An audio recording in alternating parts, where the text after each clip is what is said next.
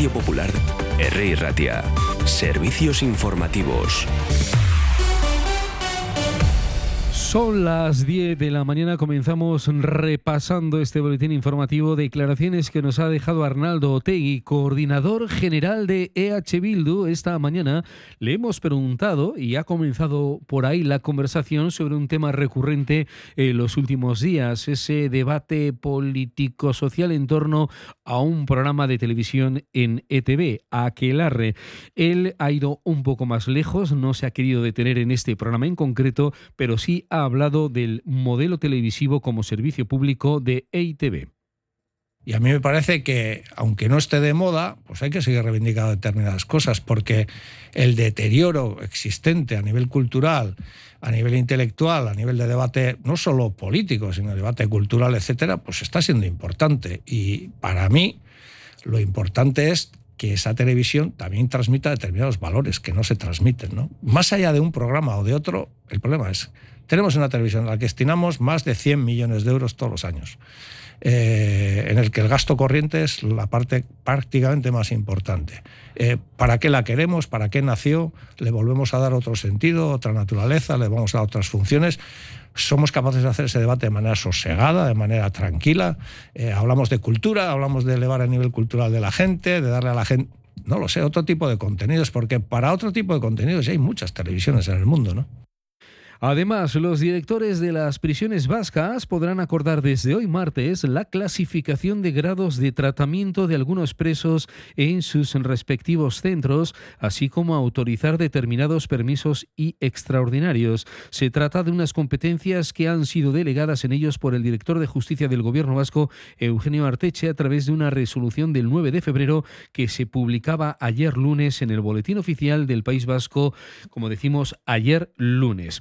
Y hoy martes, Osakidecha abre la inscripción para su nueva oferta pública de empleo, la OPE 2020, 2021 y 2022, y de estabilización que sumará un total de 7.639 plazas, lo que la convierte en el proceso más multitudinario de la historia de Osakidecha en lo que estabilización y consolidación de empleo público se refiere, según em, explica el Departamento Vasco de Salud. Pero bueno, trabajadores y trabajadores trabajadoras de Osakidecha lo que hacen hoy es concentrarse convocados por SADSE, ELA, LAB, Sindicato Médico, Comisiones Obreras y UGT, dicen que hartos del menosprecio y la imposición del servicio de salud hacia su plantilla. Es lo que explican los sindicatos protestas que comenzaban a primera hora de esta mañana a las ocho y cuarto en los hospitales vascos y que se van a repetir a la una de la tarde ya en los centros de atención primaria de Euskadi.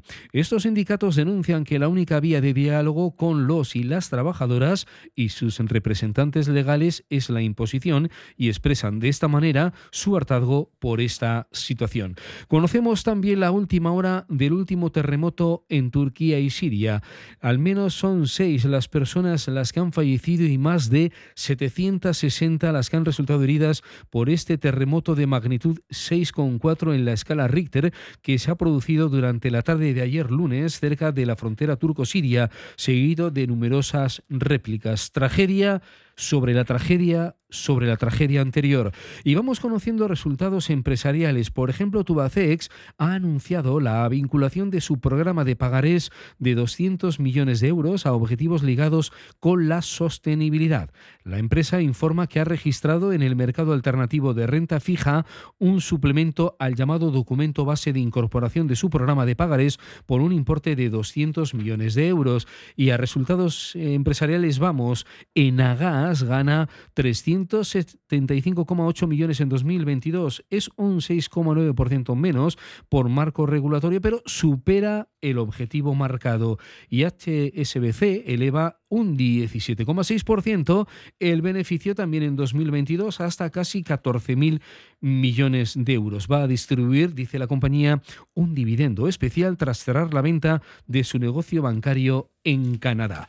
Al margen de los resultados empresariales, vamos a repasar también la situación del tráfico a esta hora de la mañana. Según el Departamento de Seguridad, ahora mismo se circula con tráfico fluido, ninguna incidencia en nuestras carreteras. De esta manera terminamos terminamos este resumen informativo. El próximo boletín informativo llegará en 55 minutos a las 11 en punto de la mañana. Les dejamos con 16 grados en el exterior de nuestros estudios. Hasta luego.